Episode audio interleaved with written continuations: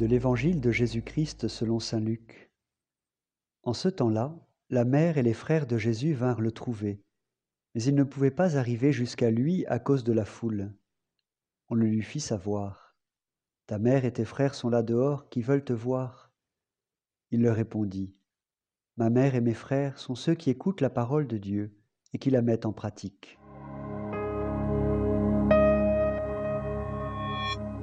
Pauvres frères et sœurs de Jésus, pauvre Marie, sa mère, ils ne peuvent profiter du lien de sang qui les unit à Jésus pour avoir quelques privilèges, ne serait-ce qu'un petit moment d'intimité avec lui. À vue humaine, Jésus est dur avec les membres de sa famille, il semble les laisser à l'écart, les rejeter. En réalité, Jésus les aime profondément et ne veut pas qu'ils en restent à des considérations trop mondaines, trop charnelles. Même Marie, la meilleure élève de son fils, est à rude école. Les liens du sang sont forts, toutes nos sociétés en portent la marque, notamment dans les questions d'héritage. Quand une personne décède, ce sont les proches parents par le sang qui héritent et non les amis.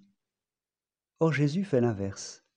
Son héritage, son testament nouveau, il le lègue à ceux qu'il appelle ses amis, les apôtres, les disciples.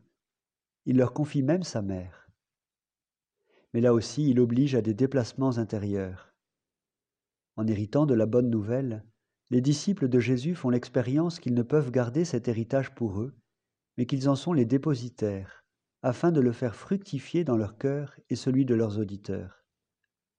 L'héritage de Jésus, sa vie donnée, son corps et son sang versé, sont pour la multitude, non pour un petit groupe fermé de convaincus. Être héritier de Jésus, et ainsi être membre de sa famille d'adoption n'est donc pas d'abord un privilège, mais une mission, un service à accomplir pour le monde.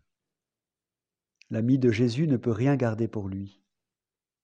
Ma mère et mes frères sont ceux qui écoutent la parole de Dieu et qui la mettent en pratique. Pour hériter de lui, des biens de son royaume, Jésus nous apprend qu'il nous faut l'écouter et nous laisser transformer par sa parole. Cette écoute qui s'accomplit dans l'action est le seul lien que Dieu désire vivre avec nous.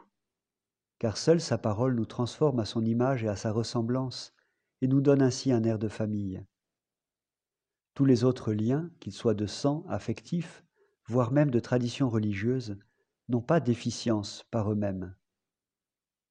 Jésus ne dit-il pas dans une parabole Je ne sais pas d'où vous êtes à ceux qui lui disent Voilà que nous avons mangé et bu en ta présence et tu as enseigné sur nos places ceux qui écoutent la parole du Seigneur et qui la mettent en pratique n'appartiennent pas spécifiquement à un groupe particulier, familial, social ou religieux. L'appartenance à un groupe n'a pas de valeur aux yeux du Seigneur. Ce sont nos actes qui comptent, l'attitude de notre cœur, notre orientation profonde. Aussi les vrais disciples de Jésus se retrouvent dans toutes les religions, dans toutes les sensibilités spirituelles. C'est à leur cœur que Jésus les reconnaît et qu'il les éprouve. Être né chrétien ne donne droit à aucun privilège. Être baptisé ne sera jamais une garantie du royaume. Seule la transformation du cœur qui se laisse enseigner par la parole du Seigneur, qui la médite jour et nuit et la met en œuvre, est le signe que les prémices du royaume sont bien présentes en lui et que celui-ci n'est pas loin d'en hériter. Si nous avons un privilège, nous chrétiens, c'est de savoir que l'Écriture sainte, bien vivante dans la tradition de l'Église, nous met en relation directe avec la parole du Seigneur, par la grâce de l'Esprit Saint.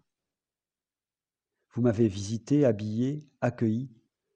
Jésus veut des actes qui jaillissent d'un cœur rempli de son amour. Il aime les fruits portés, nourris par la sève de son esprit, non les arbres seuls, aussi imposants ou vénérables soient-ils.